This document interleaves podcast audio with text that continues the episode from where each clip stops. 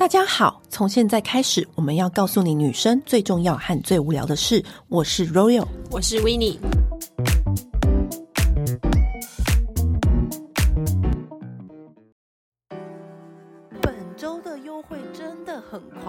接提前超越母档。从以前节目到现在，我就推到嘴酸，都还要继续推。这次终于要开团的最强脸部摩洛哥坚果油。绝对不会致痘，而且脸超滑嫩，比母档还便宜，独家六六折。旅游到现在，巴黎、德国到埃及沙漠，玩这么多国家，脸完全没有受到气候剧烈变化和干燥，照样柔嫩发光，靠的就是这瓶油。好油就完全不会让你长痘痘，也不会有闷厚的感觉。对，擦完立刻吸收在脸上，留下一层很轻盈的油脂膜，肤质摸起来弹弹嫩嫩的，用掉起码十罐以上油。这次内行人才知道的好油，天然的落健当按摩头皮的蓖麻油和擦在肚子上暖宫淡化黑眼圈的墨子草油一起都有六折，还有上次开团就卖爆的粉红胡椒美体油。让你的身体皮肤就是从粗糙的纱布直接进阶成柔滑的丝绸，摸起来又嫩又滑又紧的神油，这一次也有优惠。要补货的人记得点选我们的节目资讯栏。那我们现在节目正式开始。我们从埃及回来了，对，算是一种。平安瘦身回来了，因为呢，很多人都会跟我们说啊，埃及的金字塔从小到大就是很想要赶快一睹真面目，因为你知道吗？金字塔这件事情好像就是无论从漫画还是卡通，还是新闻，还是各种 YouTube 介绍，真的就是从小看到大。而且说实在的，大家其实想到埃及都只会想到金字塔而已，对，尼罗河对没了。啊，的确，我们这次旅行的时候也是只有这样子啊，哪有很多东西，好不好？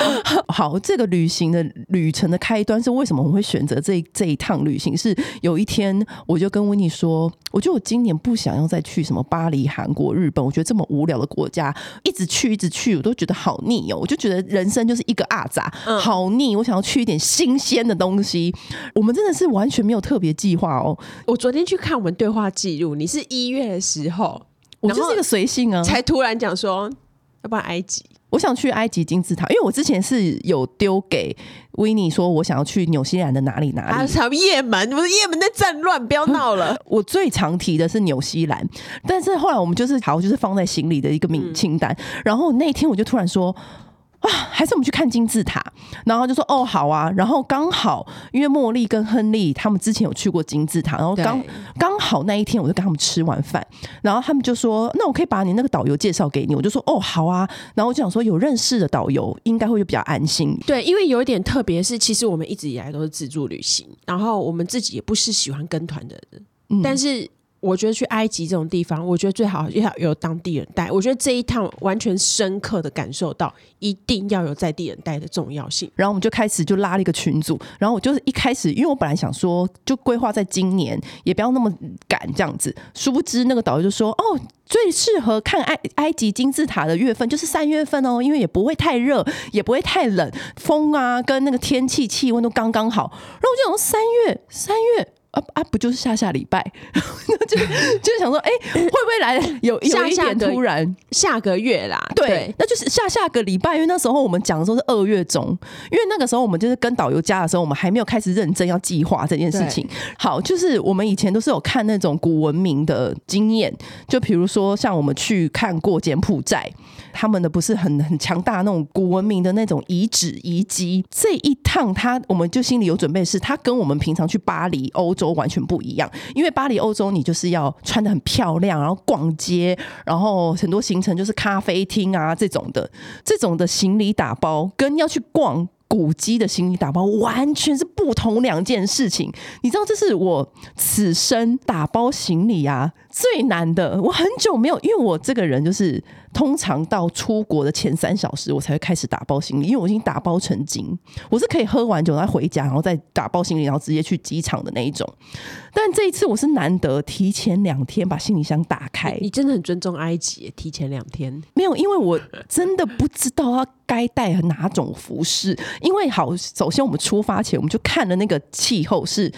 零下一直到没有零下二十几，大概就是个位数到，然后再带多个二三十度那种的。对，就是它，因为它沙漠气候，它横跨的气温实在是非常广，而且它又是伊斯兰国家，会有很多很多很多的限制。然后我们又要去。一个是沙漠的地方，是我们其实很不熟悉的点，然后又要兼顾一些漂亮的程度在，对，所以呢，我那时候真的是觉得，我天哪，这也太难打包了吧！在我们两个人的那个对话框里面，还分配说我带什么，他他带什么，因为我们的产保养品都是共同用的。然后呢，平常用的保养品你们应该都知道，我们都讲到的烂了。然后我们就是固定带那一套，然后光是卷发棒，然后他带什么直发梳，就是我们都是固定就是那一个。我觉得埃及啊，我们都是走那种一件式的打法，就是这样子的话，你就是可以进可攻退可守。你就是外面搭一件外套，然后里面就是就是长洋装。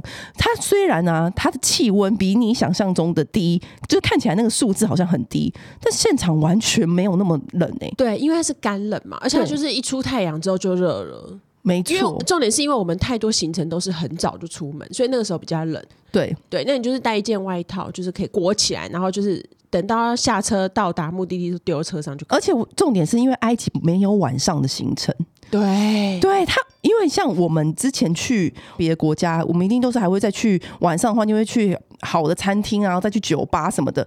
我跟你讲哦，这一次。埃及就是彻底让我们理解到伊斯兰国教，他们真的是完全没有酒吧，他们没有享乐这件事情，对，也没有也没有任何的 club，然后也没有酒精。当然，我觉得其他的伊斯兰国家还是有，但是我觉得埃及是一个蛮百分之九十。都是很虔诚在信奉这个教的，而且是而且伊斯兰国家里面，好像埃及算是相对保守的，跟就是虔诚的，他们遵守的教条就是比其他国家的人更认真。没错，嗯，但是就是怀着这样的心情啊，就是我们两个人就是各种打包，各种药啊、感冒啊，都都带上了之后呢，啊，然后就出发前往金字塔之旅。对，那因为其实很多人会想说，埃及要怎么去？其实台湾是没有直飞埃及的。然后有几个方法，都是一定要转机。转机最简单的方法，第一个就是从阿联酋台湾到杜拜转，这是最简单的一个方法，大概是十六个小时。然后再过来的话，就是我们这一次的转机方法，我们是从台湾飞到那个雅加达，然后从雅加达飞到阿曼，阿曼再飞到埃及。这是第二种方法，大概是二十个小时，然后再过来其他的再更便宜的方法都要三十几个小时了，其实会、嗯、真的会飞到崩溃。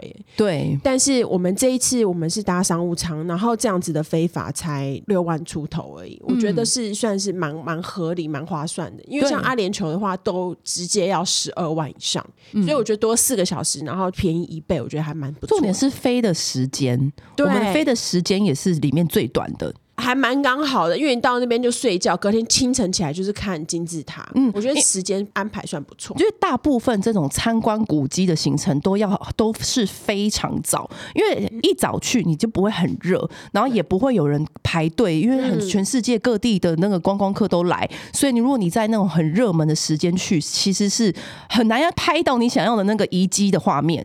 因为其实我们那时候去柬埔寨的时候，我们也有请导游，然后像这样子的行程啊，我真的觉得。导游是非常非常重要，相信大家都在我们的现实动态已经被豆豆的那个迷人的幽默的个性给吸引住。但是我自己觉得，埃及一定要跟团跟开团的原因，是因为它的风俗习惯跟我们国家真的差很大，差非常大。有的时候像这样子的国家，你需要有一个人帮你居中协调跟处理所有的你在当地遇到的问题。那这个时候是你如果自己去，不像我们。在巴黎，或者是我们在意大利，就可以很弹性的解决，因为他们国家有他们自己的处理方式。因为就像我们到了机场，其实他就有安排一个人帮我们打通关，就是在那个瞬间，我真的是立刻觉得，就是哇，这个请这个导游很重要，那个人感觉完全无视机场的礼仪规矩，就是直接就可以，他好像感觉在机场上班哦，就直接可以就是立刻跟我们说，你们走这边，好，我去那边，然后立刻就通关了，因为。好，按照正常的逻辑是，我们飞过去，我们要付二十五块美金在地签的签费，对，落地签费。然后你就要在那边大排长龙，然后你不知道找那个到底是哪里缴啊，哪里什么的。他们那边不像是一般的那种欧美国家，你可以很清楚的标示指示有，而且我觉得有很多规矩，再加上我们台湾的国际的情势，你知道有些敏感，你知道吗？然后所以，我听我另外一组朋友去的时候呢，好像不太能够拿拿出台湾的。护照，但是他们那时候去的时候是有另外一张纸，然后他们会看，也是旅行社当时的旅行社开给他们的。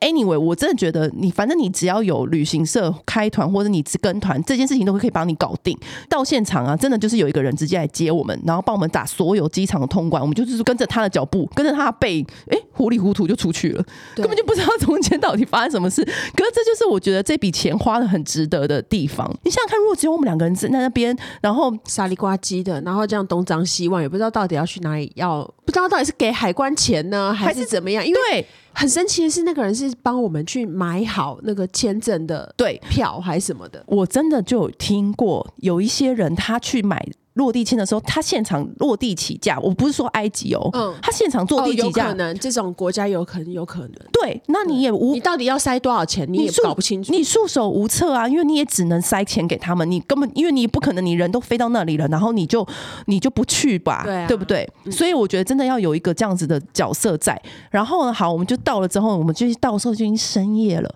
没有啦，我们那到的时候一点，飞机到的时候已经十一点。对啊，已经深夜了。然后我们那时候深夜的时候驱车前往我们的第一天饭店的时候，因为我们那时候就特别订了一间，是洗澡的时候你就可以看到金字塔的那个窗景。对，因为一般的人会想说，呃，你是飞到开罗，然后所以你就订在开罗的饭店。但是因为我们其实是要订吉萨，就是开罗是市中心，嗯、但是金字塔区是在吉萨，然后这两边大概还有一个半小时的车程。对。对，所以会建议你们就是选饭店的时候，会选在金字塔附近会比较好一点，因为你隔天就要立刻去看金字塔。然后重点是我好奇，就是因为明明就已经十二点一点喽，他们的商店居然都还开着。对，其实街上都超明亮，哎，超路上超多人。然后我想说，天哪！而且是那种商店，不是什么，因为我刚不是说了他们没有 club，没有卖对烟酒，可是那些。商店都是那种正常的那种杂货店，或者是餐厅那个 K 吧店，对，然后还开那么晚，然后我就 想说超多人，然后不知道在干嘛。对，而且重点是车子也很多，都只有男的。对。一股问号，我想说，天啊，他们的营业到那么晚哦。然后我们到的时候，但隔天就是最重要的行程，就是直接去看金字塔本人。然后出发去看金字塔的时候，其实我就已经做好心理准备，因为你在来之前，因为你从小到大就一直一直从各方面管道知道金字塔各种传说跟一些谜团呐、解解析呀、啊、各种。可是你知道，因为很多人都会说，哦，实际上看到金字塔很小啊，人面狮身很小，哪有很小？没有。可是我跟你讲，就是每。每一次就是我们在那个 YouTube，然后看那些现场就是开箱啊金字塔的那种影片，然后就说其实没有想象中大啊，怎样怎样的。结果你知道我一我们两个一到现场，哇靠！我觉得金字塔有比我想象中大很多哎、欸。对啊，哇哈哈！我以为它很小。你以为金字塔很小吗？我也以为，我以为很小哎、欸，以 为到了到了之后呢？吓坏！其实大很多。我跟你讲，我在房间里面的那个照片，然后还被朋友说：“哎、欸，这个其实你在看搭配上旁边的建筑，很像人家乱倒废土。”不，说 什么什么废土？给一点尊重，还是你照片拍的太烂？没有啊，就大家看到那样子，啊、就是哎、欸，最好废土会那么方方正正的是三角形，好不好？因为然后然后因为他们埃及上厕所是都要给。一磅。五磅，然后因为这东西就是导游会帮你给，然后或是导游会帮你处理，会先告先告诉你这样子，所以我觉得这也是一个导游的重要性，而且导游会不会讲解这个金字塔，他什么时候什么时间带你去对的位置拍什么照片就很重要，因为我记得我们那时候柬埔寨的时候，他也是帮我们规划这个时间去拍这个日落，其实我觉得 他的那个拍照花招没那么多，对，只是他对这次我们都都是拍照花招很多，他可能带太多团了，很多经验，就金字塔那个角度。度，各种角度都拍。然后那时候就看到金字塔的时候，就觉得好神奇哦，好，这世界真的很伟大，然后我们好渺小。我们这次去，我觉得亚洲旅客真的偏少，对啊，欧欧美的旅客很多，因为。对亚洲人来讲，要到非洲真的太远了，真的很远。而且，但是我知道很多人的人生清单里面一定都有金字塔。但所以我们就是这一次就想说，好，先帮大家去一趟。但是金字塔，我真的很难很难形容。我看到他的感觉，就是真的就觉得哇，checklist 打勾。本人看起来就是，你会想说，天啊，这几千年前到底。到底这怎么盖的？你会觉得心中不停的赞叹，有各种的想象。首先你要先有一个国王非常好大喜功，而且三八，会想要为自己未来的陵墓就是打造这么华丽、那么宏伟的东西。对对，因为一开始那个是要放陵墓，后来那个国王就发现说，放在金字塔里面太容易被偷。对，就是跟人家讲说这边有喝康的，快点来。对，所以他们刚后来他们就去盖那个帝王谷，把它藏到下面。对，所以所以后来他们才发现为什么金字塔里面没有那个没有那个陵墓的原因，因为都被偷光了。对，太被太明显的标的了，而且狮身人面像其实也就是拍马屁的那个作用嘛。对啊，因为就是取的狮子的勇敢，然后跟人的那个金呃人的智慧，嗯，然后这样守护金字塔。我想哇，马屁精，一定要的啊，国王哎，拜托法老王哎，他就是一定要。展现出他自己的崇高地位啊！然后那时候就是看那个狮身人面像，也是很多欧美的游客。可是现场看到的时候，我会觉得没有想象中小啊，也是蛮大的。对啊，我以为会很很小一只，但是我实际实际上看到的时候，还是我觉得现场看还是有那种难以言喻的震撼。对，然后而且去之前，然后如果就是在房间里面就是恶补，就是 YouTube 上面的知识，然后就一直跟我说重看老高。哎，狮身人面像的后面耳朵后面有个开关，按下去的话，人类就会一场浩劫什么的。就说那个怎么会原地爆炸？所以 然后我就一直逼问豆豆说：“豆豆豆豆，那个耳朵后面的机关是不是不能按？”我之前就只要问他任何问题，他都会一直对答如流的讲解。可是我一问到他这一题，他就避而不谈，他就笑而不答。对，可恶！我就想说这里面一定有鬼，那个机关一定一定有什么作用，这太明显像一个开关了。嗯，就是大家如果去的时候，一定要观察他耳朵后面有一个开关。外星人盖的，很多人以为外星人盖盖那个金字塔，对，但是这个可能有点不对。为什么？我问你们好几个问题。第一，金字塔里面发现的木乃伊是埃及人的木乃伊，还是外星人的木乃伊？是埃及人的木乃伊。哦。第二，你们看过外星人吗？没有，我们看没有看过那个外星人，只在那个美国电影看过，其他的我们没有看过那个外星人。第三，为什么外星人选择埃及为了盖那个金字塔？很多人以为埃及只有三座金字塔，但是这个不对。其实我们那时候本来有买金字塔内部的票，但是后来我们没有去，因为其实里面它非常的狭小，就是你都要全程你是要弯着腰，然后这样子爬行，然后都只有一个人的通道，而且里面的气味不是很好。因为你知道，我们本来想说来都来了，要不要去？可是因为那个。金字塔里面的那个啊，大 排长龙，对，因为可能每一个人都要进去体验一下那个狭小的感觉。东西都被搬光了，你就是进去里面爬一个，就是开心一个气氛这样子。但是如果你们都觉得好都去了，然后如果刚好没有人排队的话，你就可以去，因为连豆豆都说那里面就是那样被搬光了。对，重点对，就是你就是体验一下，哎、欸，当初的人怎么把东西运进去的？但是我的震撼是其中有一面，因为金字塔有很多面，那当然就是。导游会带你体验每一面这样子，嗯、我觉得有一个还蛮震撼的是，我们到另外一面那个角度是一望无际的那种撒哈拉沙漠，然后金字塔立在中间。刚开始去的第一面是哦，很多游客，然后附近就是游客中心的路口这样子，对，然后附近就是有很多就是游览车车啊什么车的，对，各种。然后那个那一面是也是蛮美，因为那那一面就是可以接近金字塔，然后可以直接摸到那个金字塔。十块的，你会觉得哇，天哪，这就是历史啊！你知道，就会觉得哇，那种感觉。可是我们到了另外一面，就是离金字塔有一点距离，然后又搭配一点沙漠，就是那个撒哈拉沙漠。嗯、然后这时候就是会问你说要不要坐那个骆驼？嗯，你就会坐那个骆驼，然后就是环着那个金字塔绕一圈，这样子绕也不是也不是一圈，就是绕着半圈半圈这样子。但是你就可以拍到又就是。那种浩瀚的沙漠，然后又有骆驼，然后又有金字塔的景。对，坐上去那那，因为我是第一次坐骆驼，嗯、你也知道我就是一个，想必大家都知道我是连脚踏车都去年才学会的女人。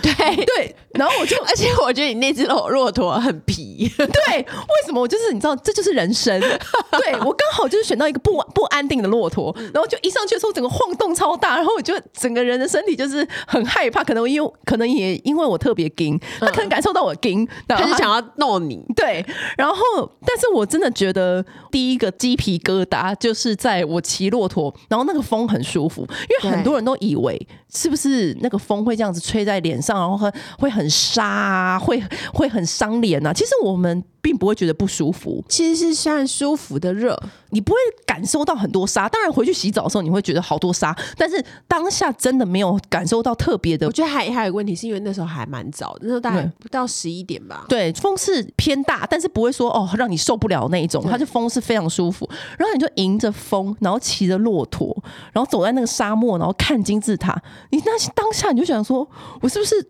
回到什么几千年的时候，好像以前的人好像就是一模一样，在这个时间、这个地点做一样的事情。因为那个他们那时候应该是在干一些正事，什么 不像我们这边是观光。然后，然后，但是，但是你会觉得说，可是也是一样骑着骆驼，就是那个东西没变。那个，那个，因为可能你，你到你，你到罗马去看那个场景的时候，可能就变骑摩托车了。嗯、可是我们到金字塔的时候，就是一样，这件事情还是没变，还是跟古人一样。然后我那时候想说，天哪，我现在是在这边跟几千年前的人做一样的事吗？就是一样骑着骆驼，然后看着这个金字塔，就觉得。哇，就是人生真的是需要一次这样的经验，你就是啦。我觉得其实到伊斯兰国家沙漠里面啊，这种是热爱旅游的人这辈子绝对不可以错过的一件事情。那真的是很不一样的感觉，就是蛮蛮难忘的，蛮难忘。然后就到到一个最好的位置嘛，然后他就会叫你下来，导游就会从那个骆驼上面把那个地毯。铺在那个沙子上面，那你就可以坐在那个地毯上面，看着前面的金字塔。这个时候，你也会，你也会觉得说：“天哪，这又是什么风景跟享受？”因为这个角度又跟我们近距离的看完全不一样。嗯，就是这个是中间有隔一些沙漠，然后你这样远远的眺望它，它对，就是觉得哇，然后在那边聊天，就想说。在这边野餐的感觉也是，你知道，另外一种感。我想在这边野餐的感觉就是会吃的满嘴沙。但是很多人，因为我那时候就是 po 限动的时候，超多朋友问我说：“你是不是眼睛都会是沙？”我说：“没有那么夸张，不至于。我跟你讲，很多人都误以为说我们眼睛啊或什么全部都是沙，或脸什么会不舒服。当下你真的没有任何这种感觉，也不会有什么不舒服，就是很正常。然后当然沿途超多那种。就是小贩会跟观光客就是卖那种观光的东西啊，然后这个时候就是一律就不要理他们就对了。他们如何跟你喊价，因为他们会贴很近的问你，也会派小孩来问你。可是我觉得就是不要理。如果要买什么东西，你就是叫导游去跟他们沟通，嗯、会比较好。去的地方，为什么？因为这边等。他们要去那个游客去的地方要赚钱，嗯，比如说要帮忙帮忙拍照，然后你们付小费。比如说要都不要给他们拍，比如说对，不要跟别不认识的人合照，鼓励他们。如果可能呢，什么东西跟你说这个 free 啊，China no Taiwan Taiwan I love Taiwan，他要跟你开玩笑，让让你感觉很热情这样。不行，然后比如说送给你什么东西，让你感觉是朋友的。我们不要跟不不认识的人沟通，鼓励他们。OK，我们需要任何事情要找谁？多多。OK，到了金字塔，其实就。差不多就结束，因为我们那个饭店也是跟金字塔更远，所以它因为我们饭店是可以眺望金字塔，用眺望的。早餐的话呢，它也是可以看得到金字塔的路线。其实我跟你讲啊，在那附近的饭店是不是都是以那种可以看到金字塔然后吃东西的那种？所以他们都把早餐放在顶楼。对，然后像其他的餐厅也是有这样的设设定。其实那附近有蛮多家，大家一稍稍微一搜寻就立刻很清楚是哪些家，嗯、因为他们都会你知道，就是因为他们就是观光。圣地啊，所以他们的的餐厅都是你知道，就是你在那边吃饭，那个餐桌就是对着金字塔，就是很多种餐厅。但是我觉得大家不要对那种埃及的饭店抱有太大期望，他们的饭店呃大部分都很阳春，我是这样说，就是你要自备很多东西啦，然后他们的备品也不会用的太好，所以你如果有。有比较挑的人，最好就是自己带自己的沐浴品啊、洗发精啊那些的，嗯、然后也要自备牙刷、牙膏，还有拖鞋，对，全部都要自备。我我像我之前去仙本那的时候更简陋，我那那那仙本那那集我不晓得应该没有跟大家讲过，就是我还有自备床单跟枕头套，就看个人要求到怎样的程度。对，但是如果你的皮肤是很敏感的人，我都会这样建议，因为你现场你你真的没有办法 control 他们的品质，不是说你定的是五星。或者你定的价位是一万一个晚上一万多块，就能够保证它的 quality。我跟你讲，我觉得那个它贵是贵在它的 view，它的景。然后现他们的会用到什么样品质的东西，你很难 control。所以我这次带的那个睡衣也都是长袖跟长裤，因为我想要不要让我的肌肤碰到那个床单。或者是你如果真的很在意的人啊，我知道有些人会带那个快煮壶，因为像维尼这次就很后悔没有带他的那个电汤匙。对啊，所以。有一些饭店甚至没有付那个，而且甚至他们你已经订到六千八千以上的饭店，然后他顶多还是给你一个开放式的茶包，买 一百包的那种茶包里面，那他就拎两包出来放在那边，而且是裸体的，那个茶包是裸体的，没有自己的包，裸体放在那个桌子上面让你拿。因为有一个重点是，你看，如果大家是自己订饭店的话，你会注意到一个点是，你看起来好像很便宜，但是因为埃及的各种税很高。你可能那个饭店本来是还是三千多，但是加完那些城市税啊、旅游税什么税的，加完就六千，所以你就是还是要看一下，对不对？对，对，对，你要看一下总价，对总价，对。所以就是我，我就是在这边跟大家建议，如果你是对就是皮肤很敏感，然后要特别要求，所以这些东西你全部都要带齐，嗯，或者是你这甚至有时候咖啡包，因为像我们这是有自己带滤挂咖啡，嗯、你想要带自己喜欢的咖啡去，这些都要考虑在里面。然后去完沙漠，隔一天，我们是不是就是前往另外一个？我觉得也是很。我们看完金字塔之后去吃午餐嘛，就是体验了我们的埃及第一餐。然后埃及第一餐的时候，其实就有点傻眼，因为那个他就是来了超级多种烤肉。那埃及的主食其实就是用香料去腌肉，然后做成烤肉或者是炖肉，然后配上各种各样的饼，然后再加就是香料饭。他们真的很多豆泥、茄子泥、啊，还有茄子泥跟豆泥，各种泥，然后以及就是小黄瓜加番茄变化的沙拉，就是但主要就是小黄瓜跟番茄这两种。我身体健康的时候，我是很很能够入境水煮的吃得下的，我觉得还不错。但有的人会对那个香料有点太敏感，就是我啊。就是我跟你讲，我根本就一口都没碰。那个香料味我真的太重，我真没办法。对，因为我就是一个标准的亚洲味。可是我觉得它的菜也不是偏什么很欧洲的那种菜，也不是。它应该就是阿拉伯菜系那种。对，我真的没有办法，所以我几乎从第一餐到最后一餐都没有，几乎都没怎么吃。我因为我一吃那个肉啊，但因为豆豆又很热情，我又不好意思完全都不吃，所以我就有吃一口。但是我吃一口的时候，我就立刻在维尼耳边说我。我要吐了，我都没办法再吃了，我真的好想吐哦！因为那个香料的那个重是，我觉得是有点到腥，我不对对，然后我就是扛不住那个那个味道。欸，其实，因为它那个香料味，真的我。我吃的时候我觉得还好，可是我自己我我说真的，我就是到了大概第第七第八天开始，我觉得我上厕所的味道都是那个香料味。哎、欸，你看你你也才吃这几餐，你上厕所的味道，那更何况他们现场每一个人的体味是不是就是这个味道？对，我觉得真的很 crazy，很 crazy 啊！所以我就，所以我一吃，你知道，我这我就立刻在威尼耳边小声说，我真的吃不下去，我要吐了，我觉得我下一秒就会吐出来。然后，但是因为豆豆又很热情在前面讲解，我又我又不好意思，然后只能就是吃。一些我不知道，我就只能喝吃一些公关口味给他看。对，然后就是我只能喝那汤，因为然后哎、欸，好险汤啊，你都 OK 对不对？没有，我只能在里面取取其轻，你知道吗？OK OK，就是就是真的，我真的没办法，而且我这辈子从来没有在短时间之内吃过那么多 Oreo，因为我我都靠 Oreo 果腹，你知道吗？对，一上车马上吃两块 Oreo，不然我真的会饿死哎、欸。然后我们那天就是吃完埃及餐之后，我们就去看埃及博物馆，对。那埃及博物馆，其实我觉得蛮好看的。对，其实我可以想象，他以前在还没有盖好新的之前，他馆藏到到底有多丰富。因为你知道，吓疯一走进去，因为我们也是看看过世界各地不少博物馆，对。然后通常那种博物馆，你不是一进去，它都会有一个气派大厅，然后开始有一些先走一些导览，对不对？对，会有一些规划啊、路线图啊之类的，它不是，它是很随意粗暴的陈列。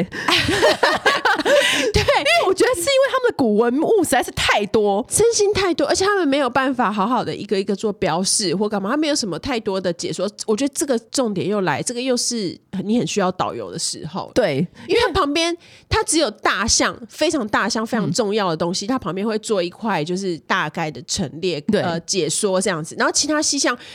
他连这个是什么东西，他都没标示，他就是放在那边给你看。对，我跟你讲，他就是很随性的放在那边，就是好像是你家的东西，然后就放在那里一样。对，又可以理解，因为他们的古文物真的太多。因为像好其他国家，它的文明可能只有只有呃这几百年，所以它的那个古文物是可以好好的陈列，然后下面放一个盒玻璃柜，然后弄一个墙，好好的挂它。古埃及的文明是。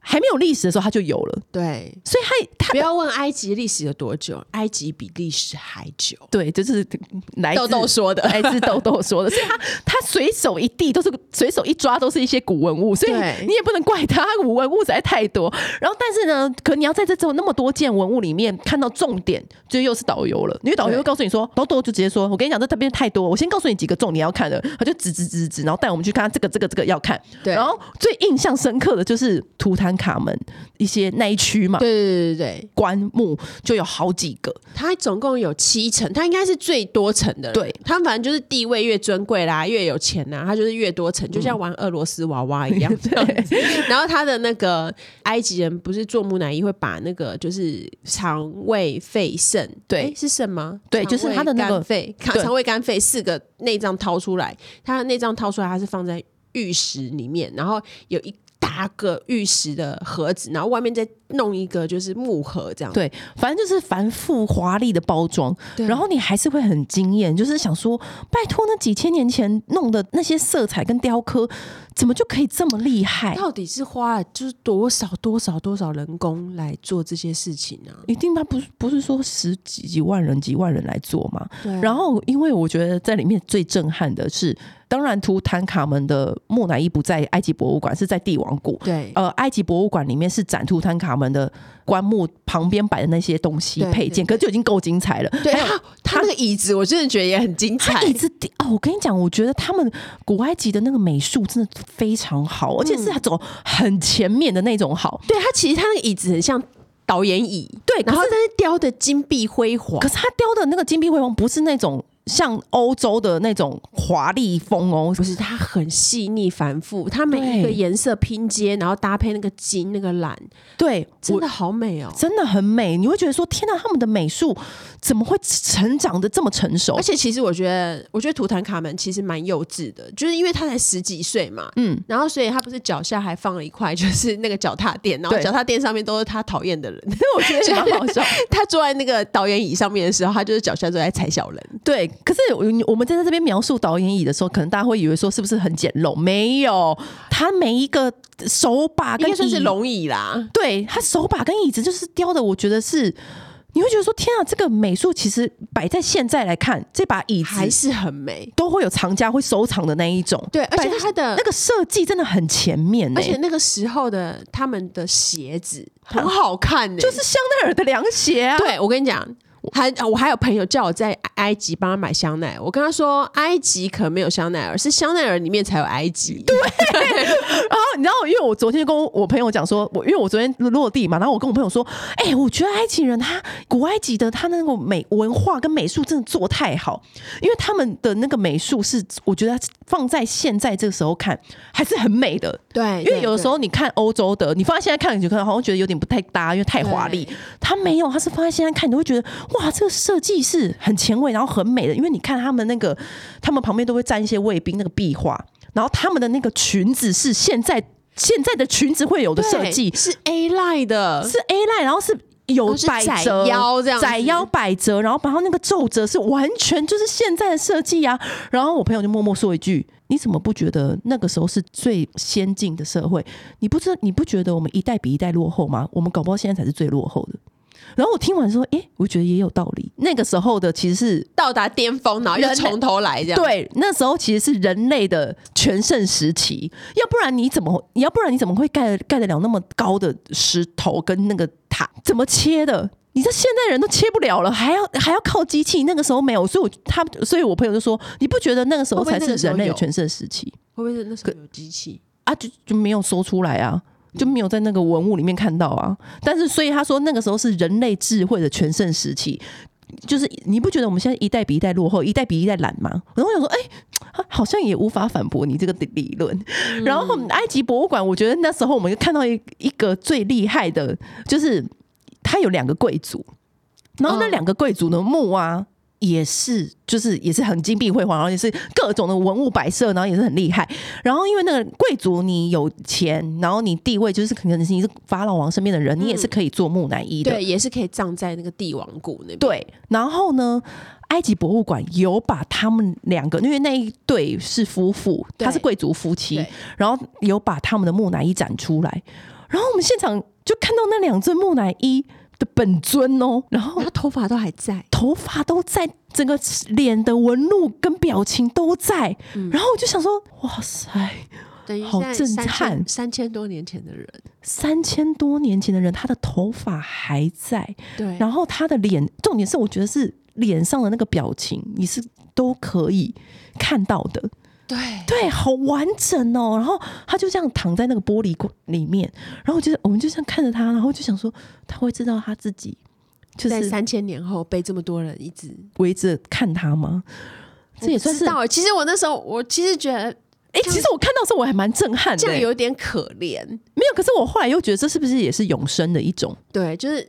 因为就是你只要一直被人家记得，你就是一直存在着。对啊，你他这这种字也算是永生的一种，因为你你这样子看着他，你就想说哇塞，哇塞！而且重点是，我觉得头发，而且头发的颜色跟他那个表情，你就会觉得你很难，而且他的脚趾头什么哦哦都在，你就想说。Oh my god！就说 Oh my god！然后因为现场很多老外在拍嘛，嗯、对着他们各种拍，我真的不敢拍耶。对，其实我不太敢拍木乃伊耶。对，但是现场看的时候，你真的会觉得好神奇哦！怎么会三千年的人然后躺在这里？对啊，而且。后来我们还有去看，就是它还有一区是动物木乃伊，我觉得其实那个地方蛮可爱的，动物木乃伊很可爱。对，就是把鸟啊、猫啊、鳄鱼啊什么的都做成木乃伊。对，因为他们很喜欢什么。鳄鱼，然后什么猫头鹰、嗯，就是老鹰，因为他们觉得他们也是神这样，对，所以他们就会也想要他们一永生，然后陪在他们身边这样子。嗯、然后我就觉得他他的那个棺那个棺木也是按照那个动物的形形状去刻的。其实摆在现代来看也是可爱的哦，是蛮可爱的。摆在现在来看，我搞不好都会买那个娃娃或玩偶，因为他那个做的真的蛮可爱的。嗯，然后所以我就觉得说，天啊，古埃及的的那个美术真的好强、哦，而且其实他们的医疗也觉得也很强。因为他们要做木乃伊，他们要把人的内脏什么那些掏出来。其实他们在很早很早，那就是所谓的手术啊。对，我们进去的时候就看到一大个石台，然后那个石台其实就是把人放在上面，然后还有做引流装置，让血可以从旁边流下来。对，然后他们还懂得什么要敷衍，然后对吸干水分，然后怎样怎样的。而且你看，他们把那个人的那个内脏就是这样掏出来的时候，他们是要保留完整的，放在罐子里面的。所以其实是要很精密的手术，很哇，这是很强大的，而且他不是把人打开来，他是从侧边就是挖个洞掏出来，因为他要维持那个身体的完整性，你不能像这样子，你想象中的切腹那就没有完整性。对，所以他是从侧边，就是有点像是我们开小刀的那种感觉，内视镜。对对，然后我想说，他们也太厉害了吧！就是他们的人类那个时候的智慧怎么那么？这么如此的聪明跟成熟啊，嗯，你真的会吓晕呢。然后再加上他们美术、医疗，然后你又要建筑，可以说是各方面都是很发达都不行的哎。结束完就是那个金字塔的那个行程之后，回去真的是也蛮累的。然后隔天我们又要驱车开车前往埃及最有名的黑白沙漠。对，因为它因为通常埃及的行程就是一定会有金字塔。然后黑白沙漠，嗯，然后阿布辛贝、阿布辛贝、阿布辛贝神殿，然后飞来神庙，对对，各种，然后你就是一路，通常会设定七天或十天，然后很多人来好几次，因为他要分批解锁。那也有些人是如果像我们两个这样子，要一次就是，反正你就是人生清单一次解决，我觉得就是十天或七天，就是把该看的看一看这样子。然后我觉得黑白沙漠呢，真的就是也很值得一看，因为我原本就是看到。那个那个行程表说隔天是看那个黑白沙漠，然后我心里就想说，黑白沙漠完全没有任何的想象嘛。豆豆就问我们说，你要住饭店还是住酒店这样？对，那我就想说，哎，那这样是不是要体验一下帐篷？因为我想象中的帐篷，我已经想象的是像晴美学那样的帐篷，因为我想说应该就是这种帐篷，因为我上网上网搜寻了一下，应该就是这种 feel 这样子。然后我就毫不犹豫就答应，就跟他讲说，好，那我们就帐篷。然后因为豆豆也说哦，那如果你要体验沙漠的话，帐篷的确是最好的、最直接的。我就说好，那我要帐篷。就殊不知两个人对帐篷的理解程度不一样。他的帐篷就是帐篷，而且是非常单薄的那种哦，就是帐篷，就是薄薄一片尼龙布那种的而已。然后我就是出发前，真的是出发前一天哦，我真的突然想到，我就想说，我确认一下好了。然后我那时候就上网搜寻，我就看到一个。还看起来蛮不错的那种，就是有点像是雪屋的那种形状的帐篷。我就问豆豆说：“我们是住这个吗？”然后豆豆说：“不是的，这个就是酒店。”我想说，这个长得也太不像酒店了吧？天哪，这是酒店，那帐篷长什么样子？然后他就传帐篷给我们看那个照片，然后我们就说：“好，麻烦帮我们订酒店。”我们就是完全吃不了苦的女子。对，但是我非常。非常庆幸的，觉得我们后来好险有订那个。对啊，对，因为隔天早上我就烫伤了。对，我跟你讲，这事情呢，故事是就是这样子的。因为我们隔天早上呢，就是要搭一个很久的车程，大概四个小时，要前往黑白沙漠。然后那四个小时之前，就是司机因为现在你去买一些东西吃，然后在车上就可以吃。一上车，我们就想说，这台车为什么全部都要用塑胶袋包着所有的座椅呀、啊？对呀、啊，我们还这边想说奇怪，为什么包那么密实啊？对。然后我想算算了，然后就一坐着，然后他就开车载我们去那个麦当劳。然后我就想说，好好，那我们就买麦当劳，买麦当劳。最保险啊！然后我们就在麦当劳，我们就在那边点餐的时候呢，我也不知道那个维尼哪根筋不对，他就点了热美式。我也不知道他为什么不点冰美式。Anyway，就是人生就太多这样子一连串的不知道组合。然后我们就点完那个热美式，还有一些食物这样子。然后一拿到那个咖啡的时候呢，就觉得它很烫，很烫。然后当下很烫，而且它只有一层而已。那边都没有不流行杯套，完全没有 holder。对，然后我就想说，哎，怎么没有杯套？好像算了算了，就拿那个卫生纸在外面包着。然后讲说，快要就反正车子就停在前面，就快点就把它拿到车里放。我我我不知道，因为那个时候就是突然维尼就尖叫一声，我说啊，怎么了？然后对，其实因为那个是，其实只是因为它太烫，然后我想要把它先放在门边上面那个杯架的那个地方。对，我因为我要把它往下放，所以我把它拿上面的。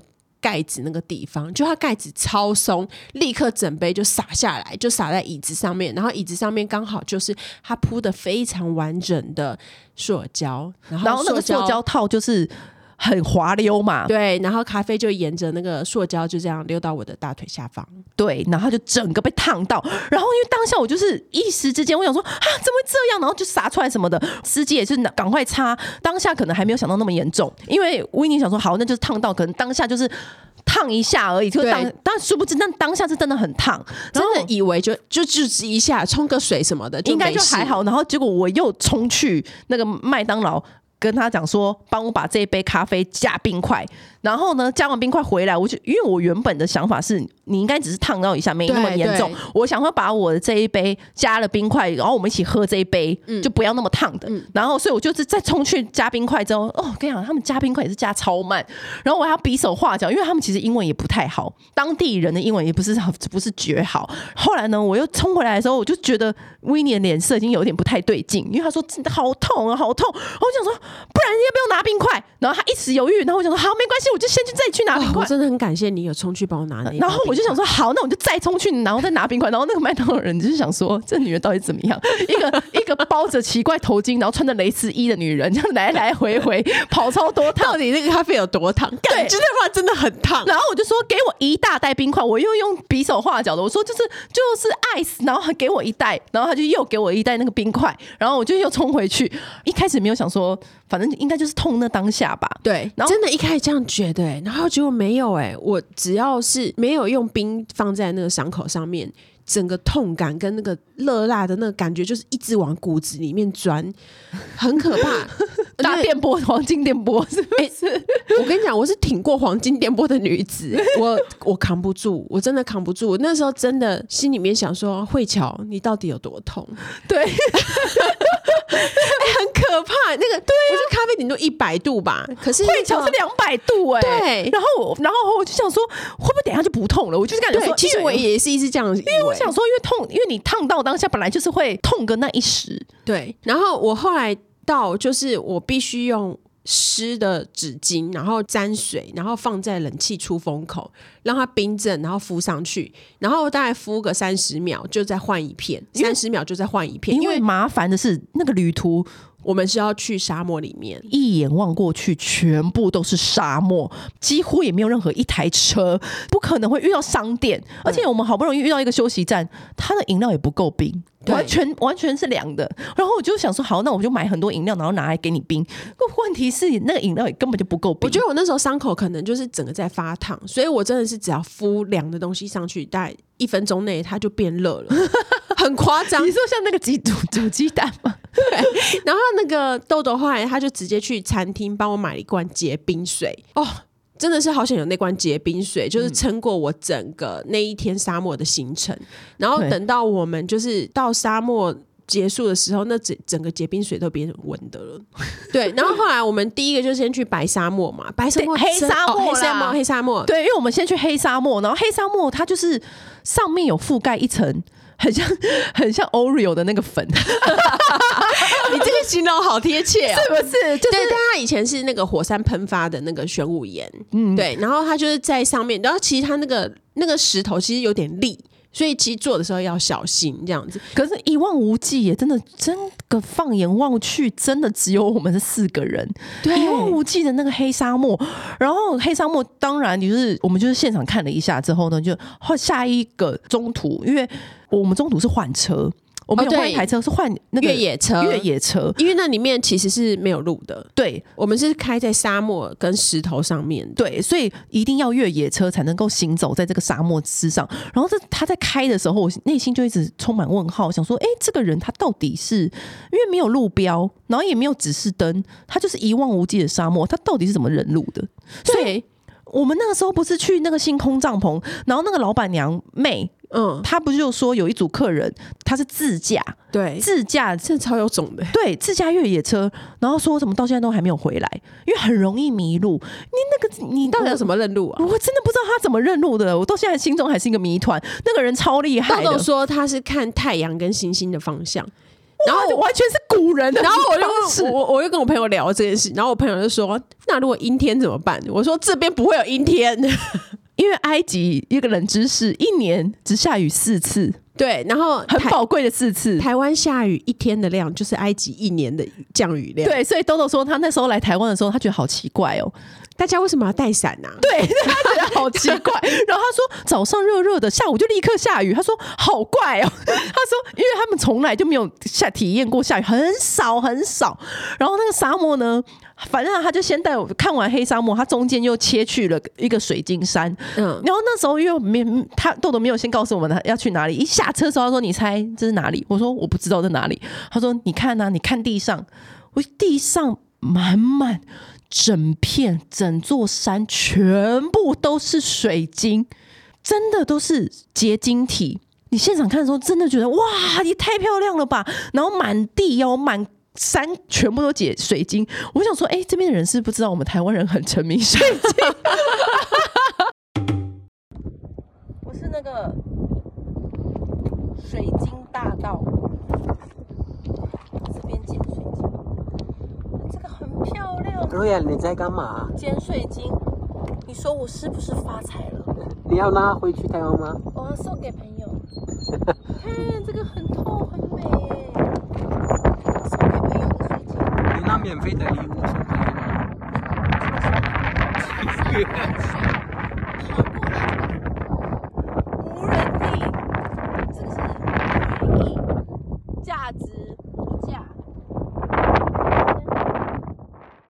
我们终于看到其他的车辆了，然后就，嗯、然后也有其他车辆，然后在那边看，然后下来拍照什么的。然后我当然也在那边现场捡了几个水晶，然后回家做纪念。呃，水晶山沙漠的时候是我最痛的时候，所以我那时候就没有下去。对，然后，然后如果说带一大手的那个水晶回来，我就说，嗯，你要带回来台湾的？他说，当然呢，当然呢，我就在那边狂捡的，你知道吗？水晶大道，对我这边狂捡，然后豆豆说，你要捡这种免费的回去送朋友。哎、欸，这个是我翻山越岭得来的，拜托，还多有纪念价值啊！沙漠里的水晶，哎，嗯，然后看完水晶山之后呢，下一点就是白沙漠，嗯，哦，我跟你讲，我觉得白沙漠真的是不要小看它，哎，有够 fucking 美的，哎，对，我其实白沙漠真的，而且我觉得那边好安静，很安静，然后风很很舒服，没有想象中那么大，因为他们以前是海底，嗯，它是海海水退去。几百万年前，它是海底，然后说它地上有很多高高低低的，像是那个算什么岩柱吗？对，还是什么之类的？嗯，就是有点像另外一个世界。然后我那时候就心里就想说，那里好像就是一个外太空吗？真的会有一种外太空的即视感。因为就算我就是没有去过外太空，可是我只能这样形容给大家听。因为那个时候真的就是，我想麦特戴蒙上火星的时候，应该是差不多心情吧？对，就是那个一望无际，那个是，那个小大小的那种石头，然后配上白色的。石子，然后你就会想说，而且那个天空的线很低，嗯，几乎跟那个沙连在一起，所以你会整片望过去，很像是你在一个异世界，突然降下来一些科幻片的场景，或是或是有一些奇异的人。好像也很合理，很合理，你完全不会有违和感。那边的沙很细很细，然后踩起来其实很舒服，但是其实走起来好累哦。踩起来是非常舒服，因为全部都是沙，嗯，所以你每你踏的每一步就是很考验核心的力量。白沙漠就可以玩很多东西嘛，比如说我们不是开到一个点，嗯，然后它可以往下冲，哦，就是你可以坐在车子里面、嗯、去滑沙，对，你可以去越野越野车这样子往下冲。嗯、我就问豆豆说，因为我就看其他旅客也往下冲嘛，然后。体验那个在车子在沙漠里驰骋的那种快感，然后我就跟豆豆说：“哎、欸，我们是不是要玩这个？”他说：“我们等下去另外一个地方玩另外一个东西。”我说：“哦，好。”然后我们就又开车开到另外一个地方，而且他整个在里面在沙漠里面飙车、欸，哎，因为反正里面也没有警察会管你，对啊，有没有也没有竖线，也没有路标？对，他整个在沙里狂飙，然后因为又是那种越野车，所以你飙起来又更有感觉，然后你又觉得说你好像在那个外太空飙车那种 feel。然后我们又到另外一个场景，然后另外一个场景又哇塞，我又觉得。可能等一下又要打仗了，那种外星人打仗，很像是那种，就是你知道《星际大战》里面会有的场场景。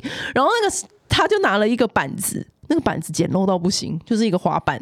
然后那个滑板上面拆掉那个轮子，然后然后前面就有一条绳子，就这样子。然后我想要干嘛？他就说来坐上去。我说干嘛？然后就也没有。他说你手抓的这个绳子。我说哦，咻！我们从一个很高的那个沙子的上面一路滑到地下。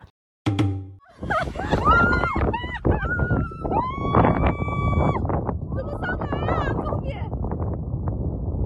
我为你，巴拉布！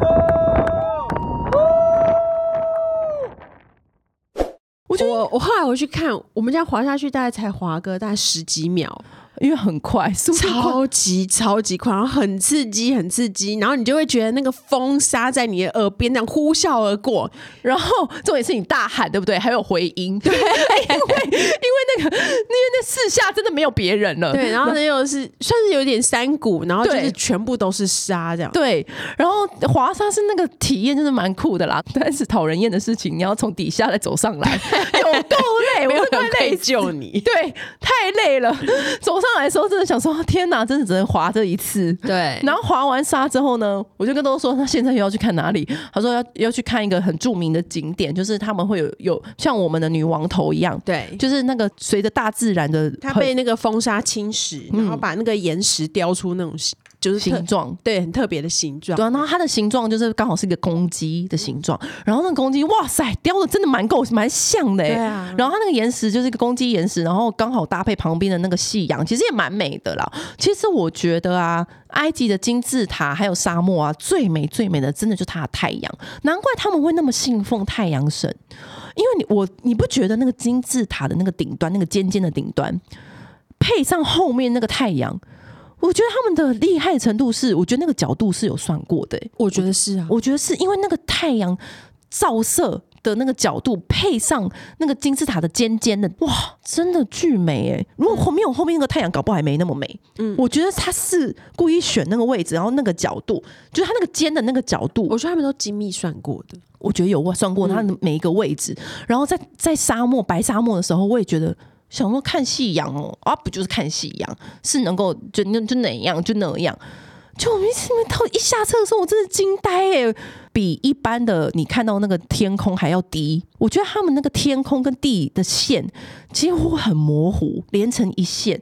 然后它的那个太阳是很红很红，而且哦，你往另外一边看是有月亮，所以它是太阳跟月亮同时可以看到。月亮就是白白的，然后太阳很红，然后豆豆就拿出两把很简单的椅子。然后就这样放在那个沙子上面，然后说：“来坐在这边看，哇！我大概是人生坐过最简陋的两把椅子，但是看过最奢华的风景。真的，我那时候其实就跟若尔讲说，我们真的好像是那个、哦、一路玩倒挂的，他们里面我们觉得真的很幸福，就是我们还可以在身强体壮的时候来这种地方，不用等到说在那个最后人生最后才面想要完成一些人生清单。”真的，我那时候看到这个白沙漠，看那个夕阳的时候，我真的觉得，哇塞！那其实我真的觉得，如果你很有挑战性的人觉得 OK 的话，我真的觉得是白沙漠的地方，就是他们搭帐篷的地方。对，因为我们看到现场已经有人在那边搭帐篷，对，已经在准备晚餐，而且它那个沙其实是舒服的。我觉得，如果你们是可以很喜欢露营的人，嗯，真的要挑战在这个白沙漠露营一次。但是我会觉得，会建议大家。如果要这样露营的话，我觉得一个东西一定要带，就是捕蝇纸，因为它我不知道为什么哎、欸，我觉得埃及的苍蝇好多、哦。对，我觉得那边而且沙漠怎么会有苍蝇啊？我也我也想不透，我真的很多问号。我觉得我在猜那附近，应该应该有些自然动物死掉，我干嘛？可能有些腐肉或干嘛的、嗯。我觉得也是，但是也我觉得是没有影响到现场你看那个景色的震撼。对，因为真的觉得哇塞，太美了吧，就是。嗯那真的是啊、哦，我觉得人生就是真的，虽然是可以一次蛮难忘的一个场景。因为我们住酒店的话呢，其实就是没有办法。